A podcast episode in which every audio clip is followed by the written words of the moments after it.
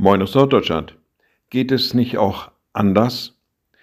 Manchmal kommen wir in Verhältnisse, die alles andere als schön sind, die uns bedrängen, die uns zu schaffen machen, die Schmerzen und Krankheit verursachen, die Sorgen und Nöte darstellen. Und dann fragt man sich ja, könnte das Leben nicht auch anders sein?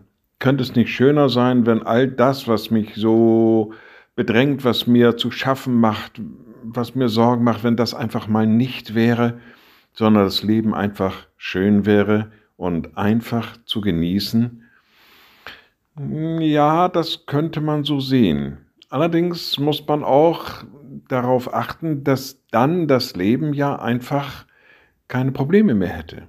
Dass dann einfach uns das Leben problemlos erschiene und dass eine Perspektive für das Leben eigentlich auch fehlt. Ich möchte das gerne begründen. Der Schreiber des zweiten Korintherbriefes schreibt, Unsere Bedrängnis, die zeitlich und leicht ist, schafft eine ewige und über alle Maßen gewichtige Herrlichkeit. Uns, die wir nicht sehen auf das Sichtbare, sondern auf das Unsichtbare.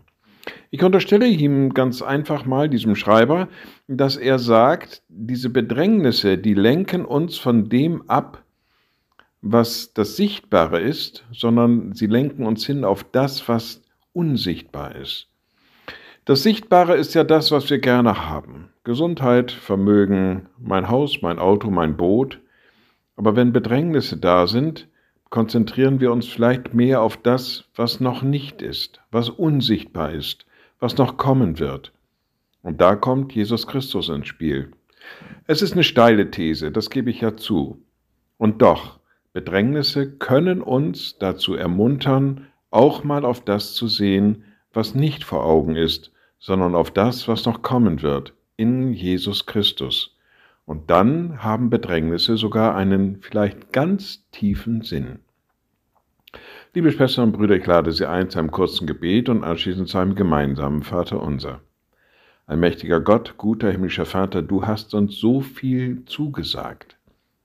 Dinge, die wir noch nicht sehen können, Dinge, die wir noch nicht erleben können, Dinge, die wir aber vielleicht erahnen können.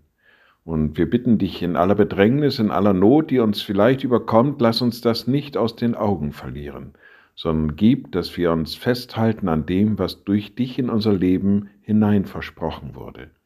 Und wir beten gemeinsam. Unser Vater im Himmel, dein Name werde geheiligt, dein Reich komme, dein Wille geschehe, wie im Himmel so auf Erden. Unser tägliches Brot gib uns heute und vergib uns unsere Schuld, wie auch wir vergeben unseren Schuldigern.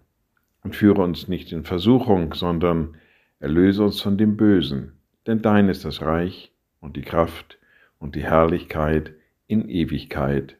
Amen. So seid gesegnet, bleibt behütet und bleibt gesund. Tschüss